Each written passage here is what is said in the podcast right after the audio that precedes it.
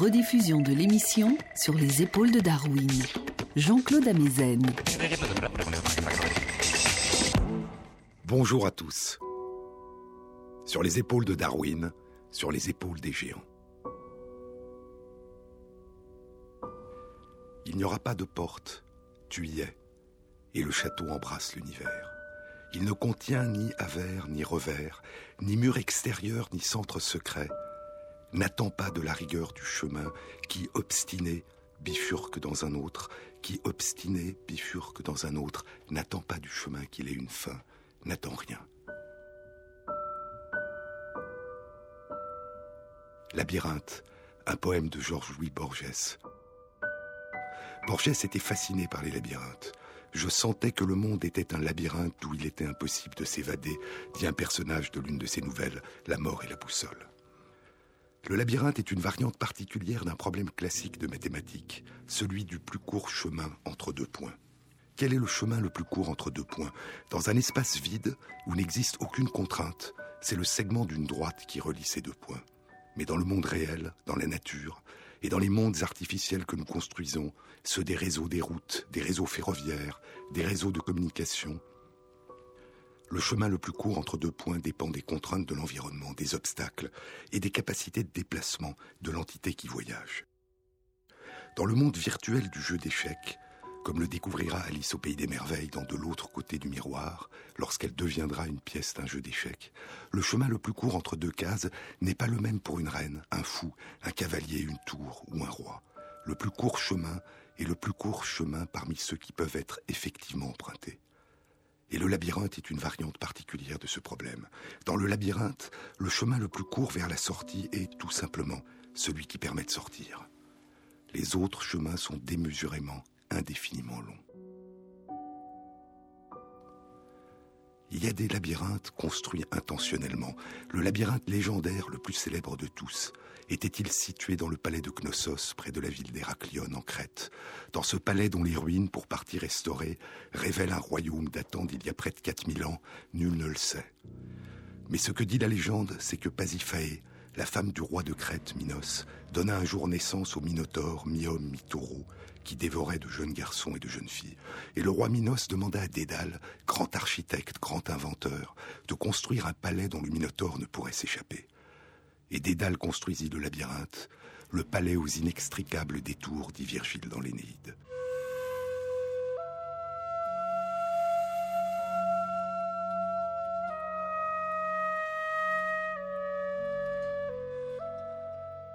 Un palais à ciel ouvert, dont l'enchevêtrement des couloirs et des escaliers rendait impossible d'en ressortir une fois qu'on y était entré. Le roi Minos avait conquis la ville d'Athènes en Grèce pour venger la mort d'un de ses enfants qui avait été tué. Et Minos avait imposé aux Athéniens un terrible tribut. Chaque année, dit Virgile, sept jeunes garçons et sept jeunes filles tirés au sort étaient menés en Crète pour être livrés au Minotaure. Un jour, le héros Thésée, le fils d'Égée, le roi d'Athènes, décida de partir pour la Crète pour tuer le Minotaure. Une fois que Thésée, grâce à l'aide de Dédale, a tué le Minotaure et s'est échappé du labyrinthe, le roi Minos, furieux, fait enfermer Dédale avec son fils dans le labyrinthe. Incapable de trouver la sortie du palais qu'il avait lui-même construit, Dédale réalise que le chemin le plus court, le seul chemin qu'il pourrait emprunter, est à travers les airs à condition de pouvoir voler. Il fabrique des ailes avec des plumes d'oiseaux et de la cire, il est l'inventeur de la colle. Avant de s'envoler, Dédale demande à son fils Icare de ne pas trop s'approcher du soleil pour éviter que la cire ne fonde. Mais Icare, tout à sa joie de voler, désobéit, ses ailes se défont et il tombe dans la mer.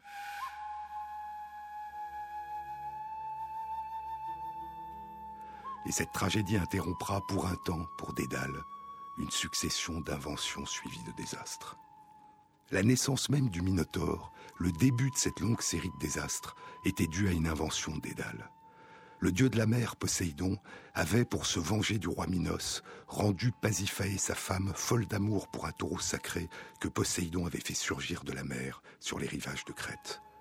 Et c'est Dédale qui avait inventé un dispositif qui avait permis à la reine de s'unir au taureau sacré, donnant naissance au Minotaure, une chimère mi-homme, mi-taureau.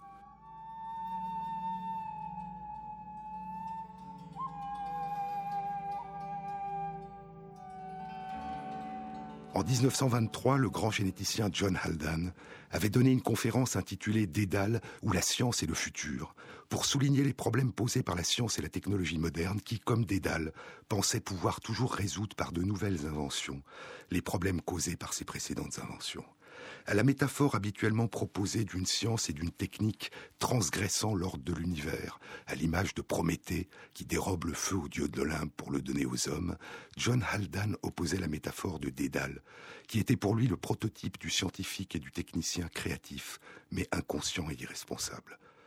François Jacob reprendra 75 ans plus tard le mythe de Dédale comme métaphore d'un mal de notre époque, disant En Dédale se profile la science sans conscience. Mais revenons à Thésée et au labyrinthe. Thésée est le premier, avant Dédale et Icare, à avoir réussi à ressortir du palais aux inextricables détours. Lorsque Thésée a débarqué en Crète, Ariane, la fille du roi Minos et de Pasiphae, est tombée amoureuse de lui. Et Dédale donne à Ariane la solution, le moyen qui permettra à son amant de ressortir du labyrinthe, une bobine de fil. Comme le petit pousset qui, beaucoup plus tard, sèmera ses cailloux blancs pour retrouver le chemin de sa maison, Thésée déroule le fil à mesure qu'il s'enfonce dans le labyrinthe, puis une fois qu'il a découvert et tué le Minotaure, il revient sur ses pas en suivant le fil, le rembobinant à mesure qu'il retrace son chemin vers la sortie, puis il s'enfuit de Crète avec Ariane. Écoutons Borges. Le fil que la main d'Ariane glissa dans la main de Thésée, dans l'autre il tenait l'épée, pour que celui-ci s'enfonce dans le labyrinthe et découvre le centre, l'homme à la tête de taureau, ou comme le veut Dante, le taureau à tête d'homme, et puisse, sa prouesse accomplie, détisser les mailles de pierre et revenir vers elle, son amour. Thésée ne pouvait savoir que de l'autre côté du labyrinthe se trouvait l'autre labyrinthe, celui du temps. Le fil s'est perdu, poursuit Borges, le labyrinthe s'est perdu lui aussi. À présent, nous ne savons même plus si c'est un labyrinthe qui nous entoure, ou un cosmos secret, ou un chaos hasardeux. La beauté de notre devoir est d'imaginer qu'il y a un labyrinthe et un fil. Nous ne trouverons jamais le fil. Ou peut-être le trouvons-nous et le perdons-nous. Dans un acte de foi, dans une cadence, dans le rêve, dans les mots que l'on nomme philosophie, ou dans le pur et simple bonheur.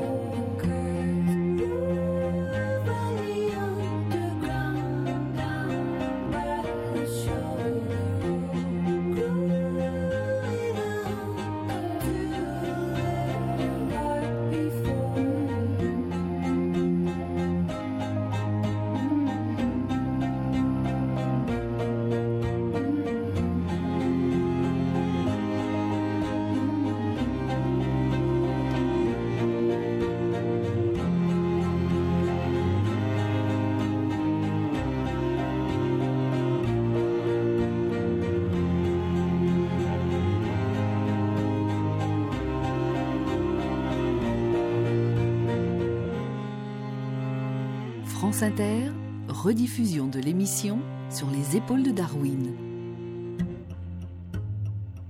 Trouver la sortie d'un labyrinthe, pouvoir détisser les mailles de pierre, trouver parmi tous les chemins possibles le chemin le plus court entre deux points, dans un environnement contraint où il faut suivre des trajets particuliers sans pouvoir traverser l'espace comme on le voudrait, où il faut suivre des chemins qui bifurquent, se ramifient, ouvrent sur des carrefours ou des cul-de-sac.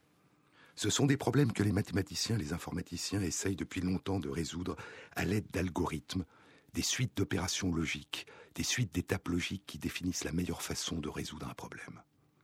Non seulement dans des modèles abstraits, mais dans toute une série de réseaux réels de communication. Comment connecter de la manière la plus rapide des communications téléphoniques à travers des réseaux enchevêtrés de câbles ou d'ondes? Comment régler de la manière la plus efficace des problèmes de circulation routière? Comment construire à partir d'opérations et de lieux distincts des machines complexes en réduisant le temps et le coût de construction ou le degré de pollution? Comment adresser de la manière la plus rapide des informations à travers un réseau Internet qui se reconfigure en permanence? Ces problèmes deviennent de plus en plus difficiles à résoudre à mesure que le nombre de composants, le nombre d'embranchements et la taille des réseaux augmentent. Mais très longtemps avant que les mathématiciens puis les informaticiens commencent à les aborder, d'innombrables êtres vivants, appartenant à d'innombrables espèces, ont été confrontés depuis des centaines de millions d'années, et pour certains depuis des milliards d'années, à ces problèmes du plus court chemin entre deux points, dans des environnements contraints, complexes et changeants.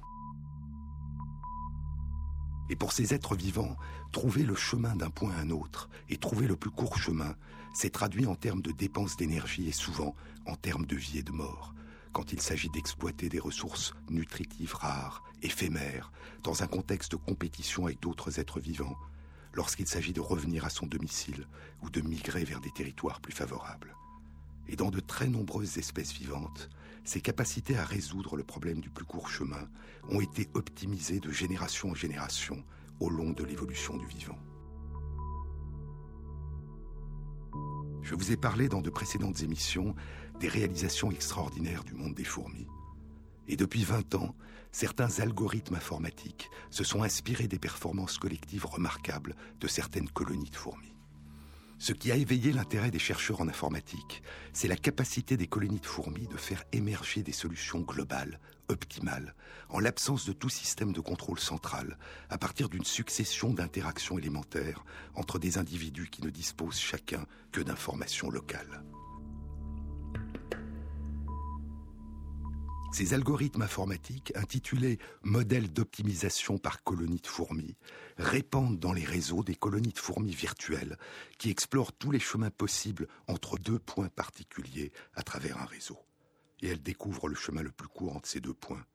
Ces fourmis virtuelles, comme les véritables fourmis ouvrières qui vont pour la première fois à la recherche de leur nourriture, explorent le territoire, le réseau, au hasard, et déposent au long du chemin des molécules odorantes, des phéromones volatiles, virtuelles, qui s'évaporent rapidement et qui recrutent des fourmis virtuelles voisines. Pour un même nombre de fourmis qui le parcourent, plus le chemin parcouru est court, moins vite les phéromones déposés s'évaporent, et plus le chemin devient balisé et recrute progressivement, au bout d'un certain nombre de passages, le plus grand nombre de fourmis. Au bout d'un temps relativement court, seul et emprunté par toutes les fourmis virtuelles, le chemin le plus court. Ces algorithmes informatiques, fondés sur des connaissances concernant le comportement réel de certaines familles de fourmis, trouvent de manière rapide et effective les solutions aux problèmes du plus court chemin entre deux points à l'intérieur de réseaux statiques qui ne se modifient pas mais ils opèrent très mal à l'intérieur de réseaux qui se modifient, se reconfigurent, où certains chemins disparaissent ou sont bloqués, les réseaux dynamiques. Or, la plupart des réseaux pour lesquels ces algorithmes seraient le plus utiles sont des réseaux dynamiques. Dans la nature, pour les êtres vivants, les problèmes du plus court chemin se posent le plus souvent dans des environnements dynamiques qui se transforment. Les fourmis, les véritables fourmis que les fourmis virtuelles des informaticiens tentent d'imiter, sont-elles capables de résoudre efficacement les problèmes du plus court chemin dans un environnement dynamique, complexe et changeant? C'est la question qu'a posée une équipe de chercheurs regroupant des biologistes spécialistes du comportement des fourmis et des chercheurs en mathématiques. Ils ont construit un labyrinthe et se sont demandé si des colonies de fourmis étaient capables rapidement de trouver la sortie d'un labyrinthe et de trouver le chemin le plus court vers la sortie. Comme Thésée, mais sans l'aide du fil d'Ariane. Le fil d'Ariane qu'elles suivent est invisible, les phéromones, les odeurs qu'elles déposent sur leur chemin. Et il n'y a pas un fil d'Ariane, mais un enchevêtrement de fils qui progressivement s'évapore pour n'en laisser persister qu'un seul, le plus court. Les chercheurs ont exploré pendant une année les capacités de 30 colonies composées de 500 ouvrières et d'une reine, et de 30 colonies composées de 1000 ouvrières et de deux reines, de fourmis argentines, l'inépithéma humilé, de redoutables conquérantes qui envahissent les territoires où elles migrent, exploitant les ressources aux dépens des fourmis qui vivent dans ces régions. Le labyrinthe, à ciel ouvert comme celui de Dédale, pour permettre l'évaporation des phéromones, est une transposition en deux dimensions d'un casse-tête en trois dimensions appelé les tours de Hanoï. Des disques de diamètres différents, percés au centre, sont emmanchés sur une tige verticale de bois, la tour les disques étant de diamètre de plus en plus petit à mesure qu'on s'éloigne de la base. Le casse-tête consiste à placer ces disques sur une autre tour, dans le même ordre, en passant par une tour intermédiaire, en un minimum de coups, un minimum de déplacement de disques, le plus court chemin d'une tour à une autre, en suivant un certain nombre de règles, de contraintes. La transposition du casse-tête en deux dimensions donne une espèce de losange contenant un labyrinthe de couloirs formant une série de 64 hexagones. Les chercheurs ont placé l'une des extrémités du losange à l'entrée de la fourmière, et à l'extrémité opposée, distante d'un mètre, ils ont déposé une source de nourriture.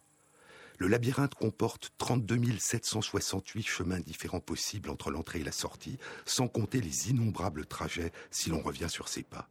Parmi tous ces chemins, il y en a deux qui sont les plus courts entre l'entrée et la sortie. Au bout d'une heure, 93% des 60 colonies avaient découvert l'un des deux chemins les plus courts entre l'entrée et la sortie du labyrinthe et l'empruntaient dans les deux sens pour aller chercher la nourriture et pour la rapporter à la fourmière. All the sisters of mercy, they are not departed or gone.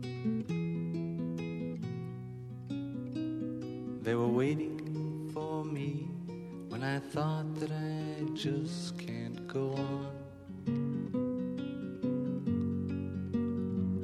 And they brought me their comfort, and later they brought me this song. Oh, I hope you run into them, you who've been traveling so long.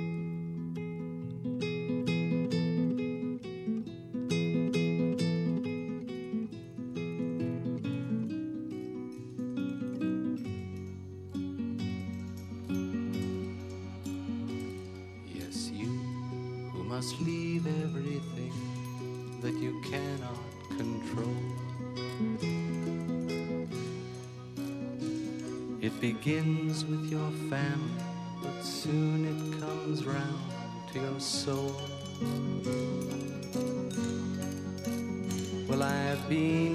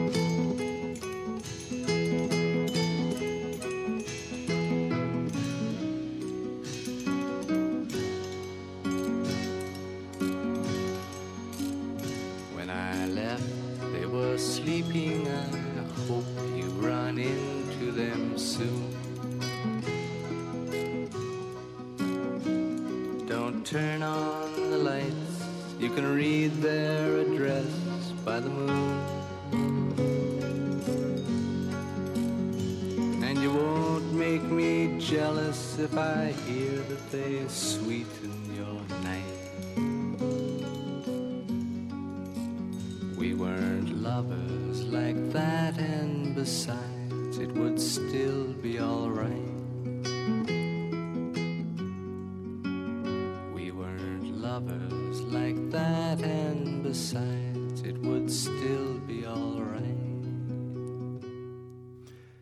Fois qu'ils ont constaté que les colonies de fourmis argentines étaient capables en une heure de découvrir et d'utiliser le chemin le plus court entre l'entrée et la sortie du labyrinthe, les chercheurs ont décidé d'explorer les capacités de ces fourmis à résoudre le problème que les fourmis virtuelles des informaticiens n'arrivent pas à résoudre. Retrouver rapidement un nouveau plus court chemin lorsque le réseau, le labyrinthe, s'est soudain modifié.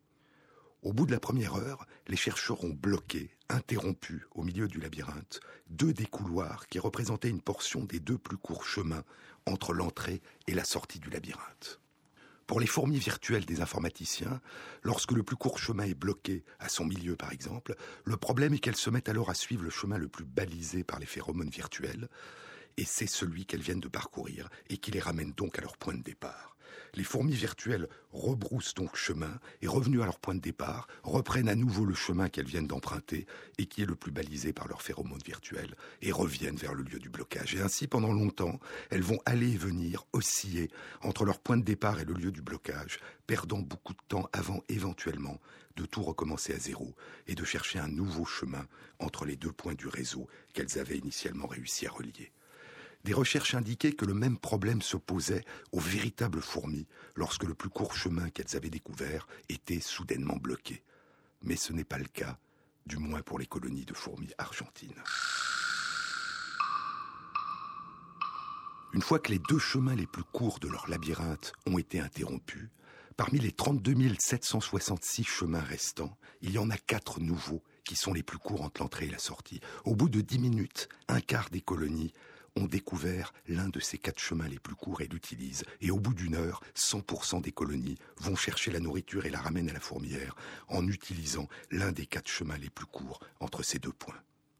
Les véritables fourmis argentines, contrairement aux fourmis virtuelles des informaticiens, ne rebroussent pas chemin vers leur point de départ au long des routes les plus marquées lorsque le plus court chemin a été bloqué. Elles délaissent le chemin le plus balisé, devenu inutile, se mettent à changer de direction, explorant les couloirs voisins du couloir bloqué, faisant dans certains cas une succession de changements de direction de 180 degrés, et redécouvrent d'autres chemins, et rapidement parmi ces chemins, le plus court. Ces résultats indiquent que les fourmis mémorisent la direction dans laquelle se trouve la nourriture et la fourmière et vont à la recherche d'un nouveau chemin dans la bonne direction. Contrairement aux fourmis virtuelles des informaticiens qui n'en sont pour l'instant qu'une pâle imitation, elles s'adaptent de manière dynamique à des environnements changeants et ne demeurent pas prisonnières des solutions optimales qu'elles ont découvertes auparavant.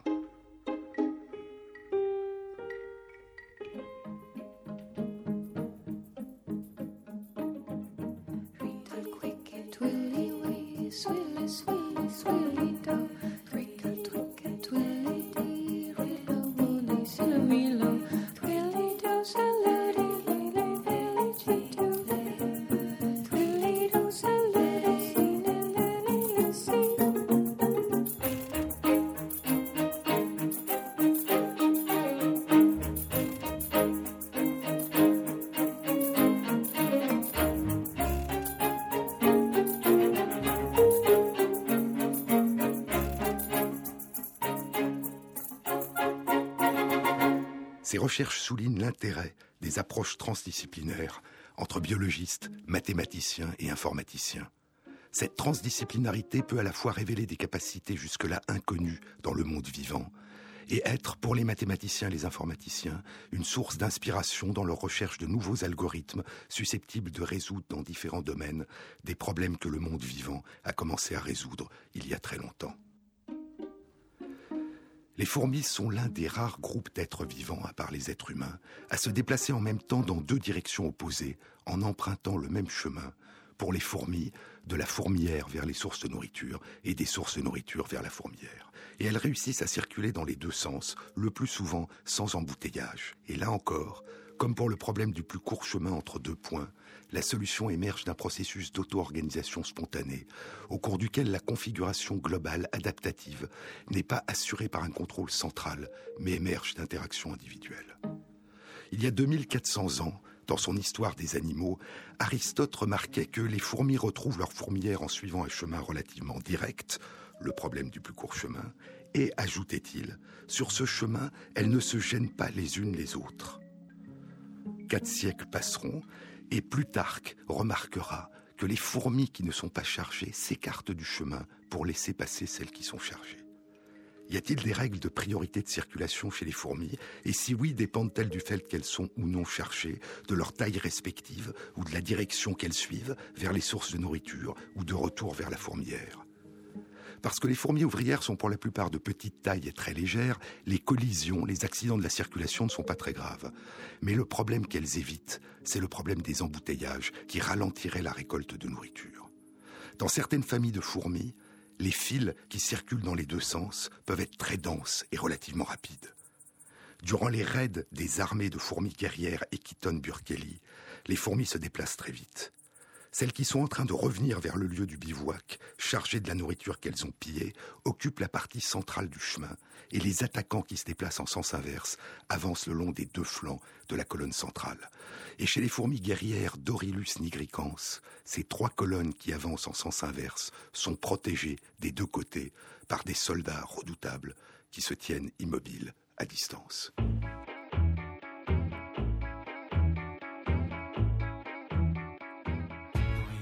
Sous le ciel grec, un bateau, deux bateaux, trois bateaux s'en vont chantant. Griffant le ciel à coups de bec, un oiseau, deux oiseaux, trois oiseaux font du beau temps. Dans les ruelles d'un coup sec, un volet, deux volets, trois volets claquent au vent. Et faisant une ronde avec un enfant, deux enfants, trois enfants dansent gaiement. Mon Dieu que j'aime ce port du bout du monde que le soleil inonde de ses reflets dorés. Mon Dieu que j'aime sous leurs bonnets oranges tous les visages d'anges des enfants du d'avoir un jour un enfant, deux enfants, trois enfants jouant comme eux. De long des quais flâne toujours un marin, deux marins, trois marins aventureux. De notre amour on se fera un amour, dix amours, mille amours noyés de bleu. Et nos enfants feront des gars que des filles un beau jour à leur tour rendront heureux. Mon Dieu que j'aime, ce port du bout du monde, que le soleil inonde de ses reflets dorés. Mon Dieu que j'aime,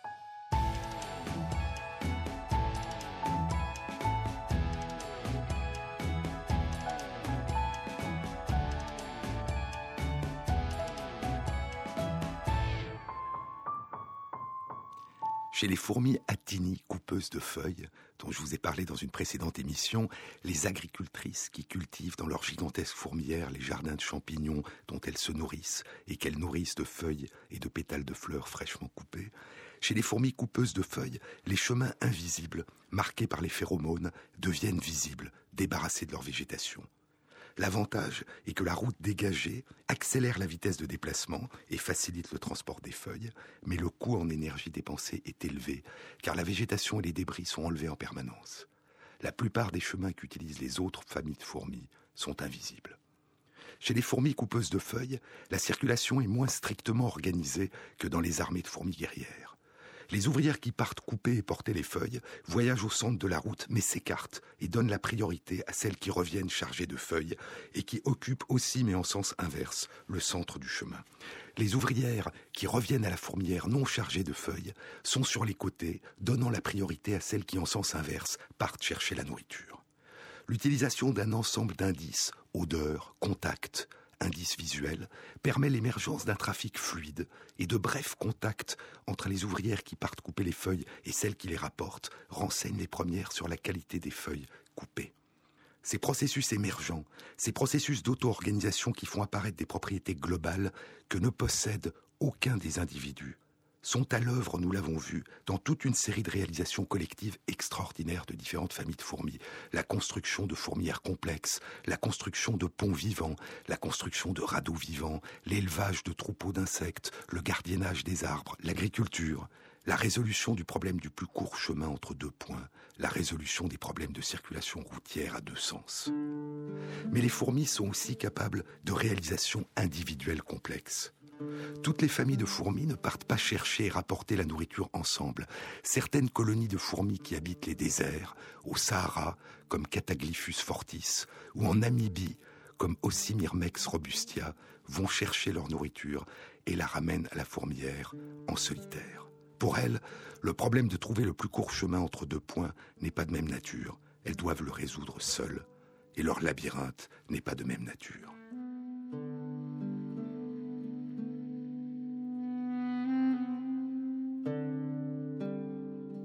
Il y a une nouvelle de Borges qui s'intitule Les deux rois et les deux labyrinthes.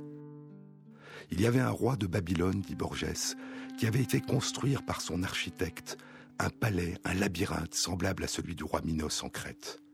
Un jour, pour montrer sa puissance à un roi d'Arabie qui le visite, il le fait entrer dans le labyrinthe et le laisse errer un jour entier. Plus tard, pour se venger, le roi d'Arabie conquiert Babylone et ramène dans son pays le roi de Babylone prisonnier.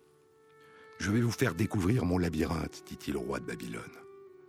Mon labyrinthe n'a aucun escalier qui doive être gravi, aucune porte à forcer, aucun couloir tortueux à arpenter, ni aucun mur pour empêcher le passage. Alors, dit Borges, il défit les liens qui entravaient le roi de Babylone et l'abandonna au milieu du désert.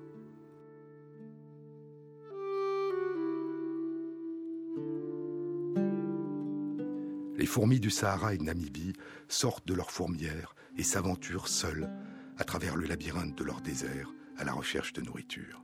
Il n'y a pas pour elles de chemin balisé par les phéromones de leurs voisines. Lorsqu'elles ont découvert une source de nourriture, comment font-elles pour retrouver le chemin de la fourmière? Et comment font-elles souvent pour trouver l'un des chemins les plus courts entre ces deux points, la source de nourriture et la fourmière?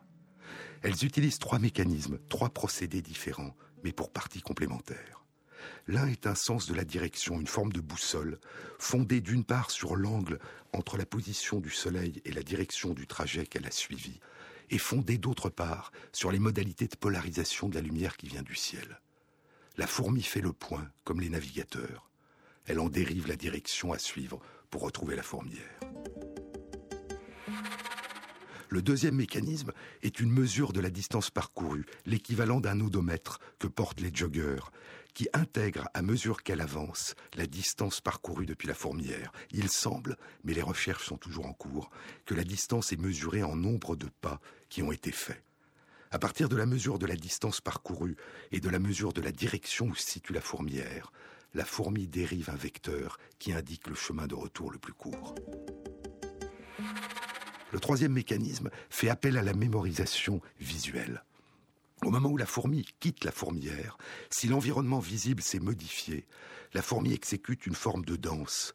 Elle s'éloigne progressivement de la fourmière en décrivant des spirales de plus en plus larges autour de la fourmière et en réalisant à intervalles réguliers un rapide tour sur elle-même, un tour complet et au moment où elle se trouve en face de l'entrée de la fourmilière, qui lui est progressivement devenue invisible à mesure qu'elle s'est éloignée, au moment où son tour la met en face de l'entrée de la fourmilière, elle s'immobilise un court instant, pendant un à deux dixièmes de seconde, et semble mémoriser la scène visuelle et les repères visuels nouveaux situés autour de l'entrée invisible de la fourmilière, puis elle termine son tour sur elle-même et poursuit son chemin. Et cette mémoire visuelle pourra persister durant des semaines, tant qu'il n'y a pas de changement visuellement détectable autour de la fourmilière.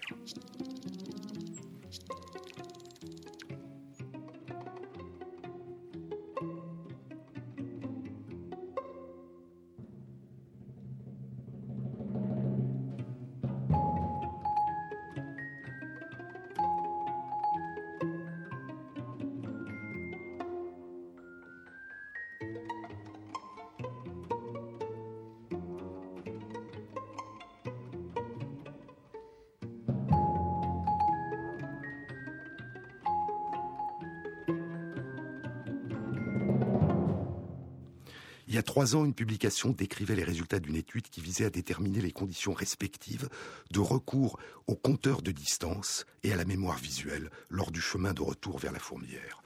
Les chercheurs, pour répondre à cette question, avaient trompé les fourmis, soit en déréglant l'exactitude de leur compteur de distance, soit en trompant leur mémoire visuelle. Comment dérègle-t-on un compteur de distance En prenant une fourmi et en la reposant ailleurs, sans qu'elle ait elle-même parcouru le trajet. Comment tromper la mémoire visuelle En déplaçant les repères visuels qui sont autour de la fourmilière et en les plaçant ailleurs, sur le chemin de la fourmi? Les résultats indiquent une certaine hiérarchie dans l'utilisation de ces deux mécanismes.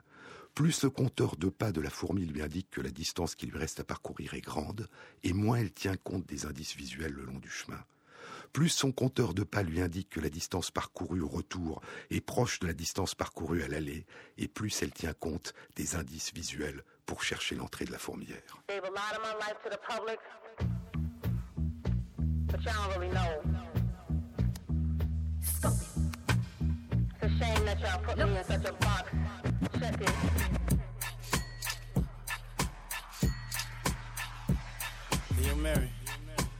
I want you to talk to him like you're supposed to. Come on.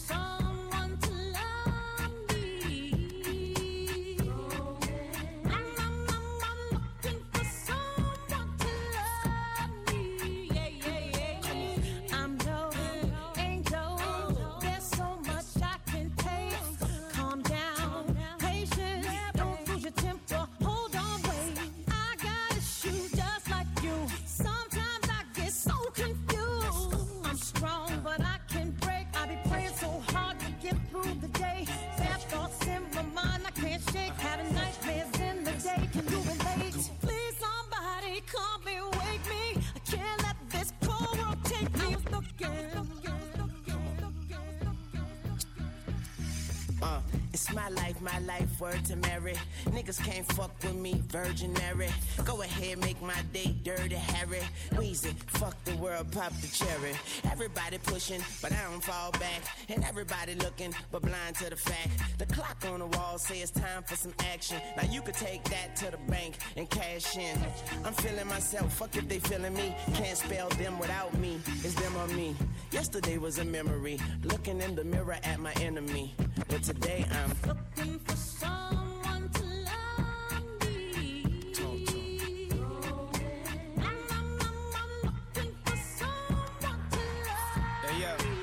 turn me up. Check it. My drama, my karma, my love, my life, dear mama The wars I fought, scars that I garnered, the hustle, I got that honest from my father. Mix me with violence, blend me with peace, combine me with hate, and I can't face defeat. I did it all in a week, still incomplete as I stand on my feet. It take a lot to still dance to the beat, skin more cold than callous and concrete. I love swimming, but that's just one ski in a rich man's cheap hotel with bed sheets. Uh-uh, you know what I'm looking for. Looking for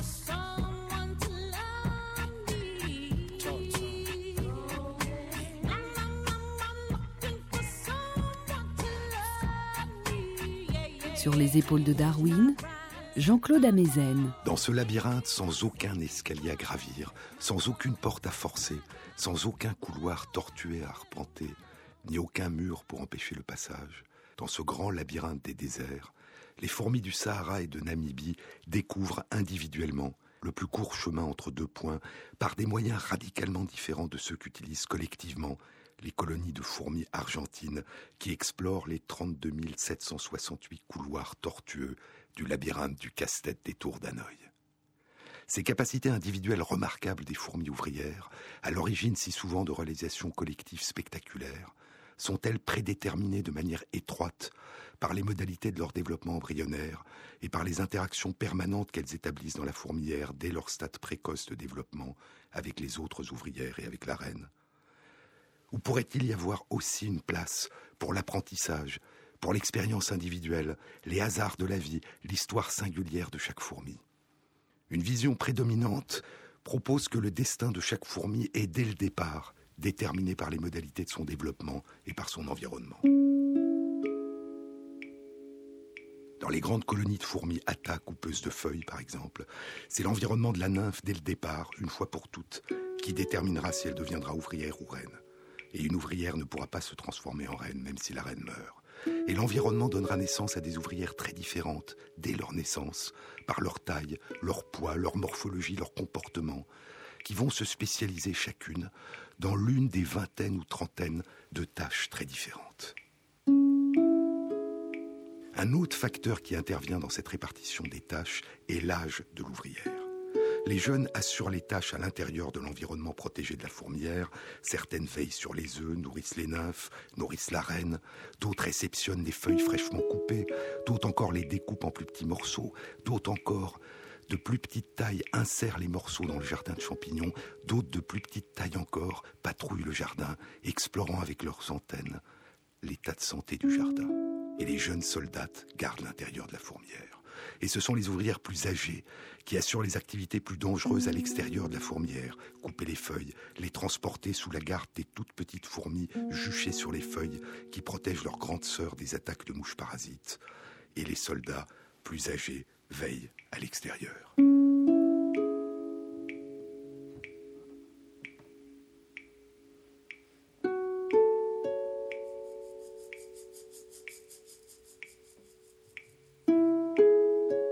caractère stéréotypé de cette répartition des activités, dépendant d'une part des modalités de développement embryonnaire des ouvrières et d'autre part de leur âge, ont renforcé l'idée selon laquelle les comportements à venir de chaque ouvrière sont d'emblée déterminés avant même sa naissance.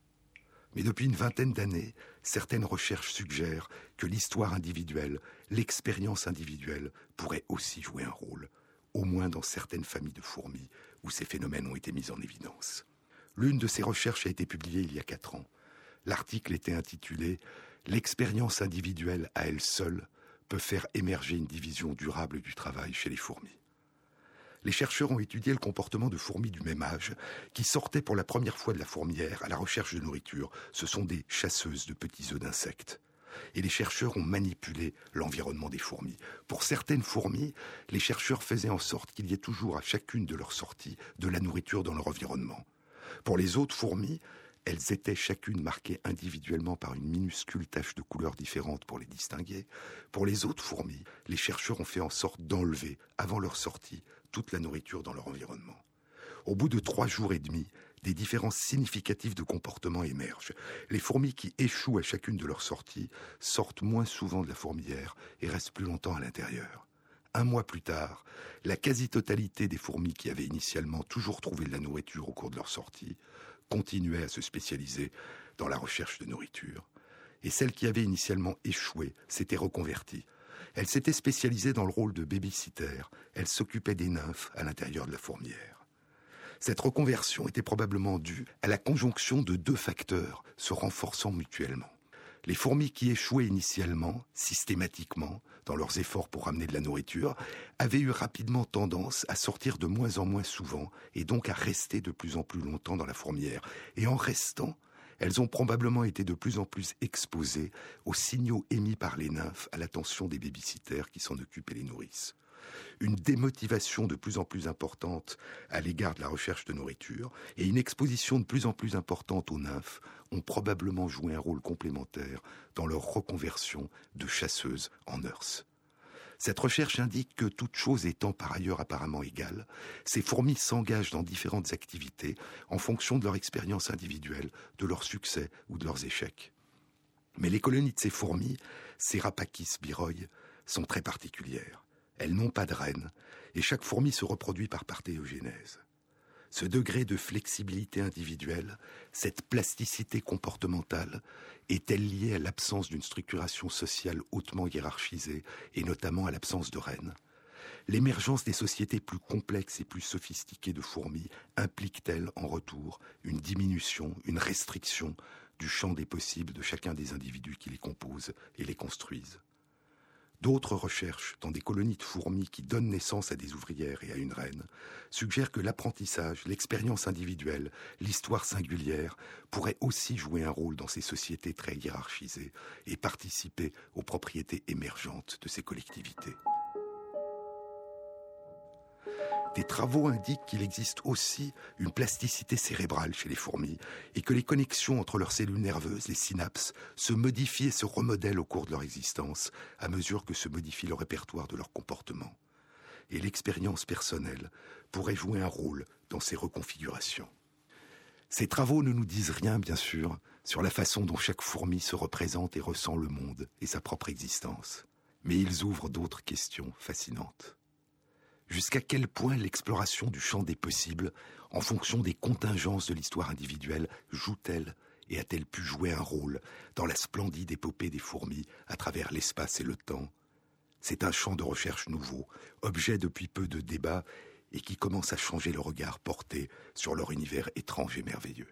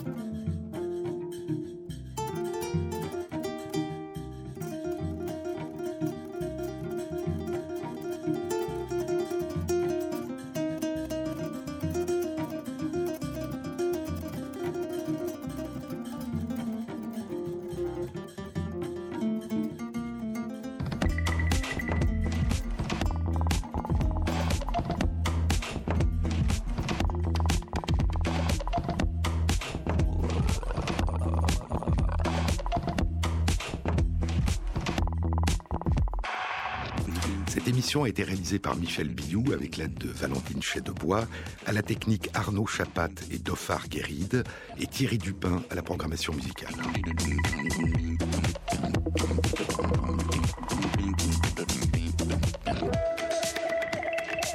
Bon week-end à tous.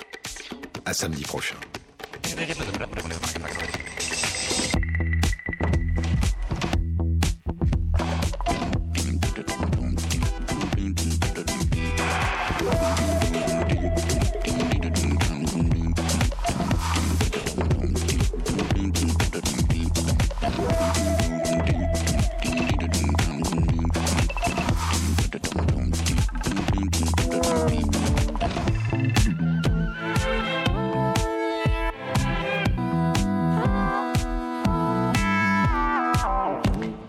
Jean-Claude Amezen. C'était une nouvelle diffusion du 11 juin 2011. Dès la semaine prochaine, vous retrouverez une toute nouvelle série d'émissions de Sur les épaules de Darwin.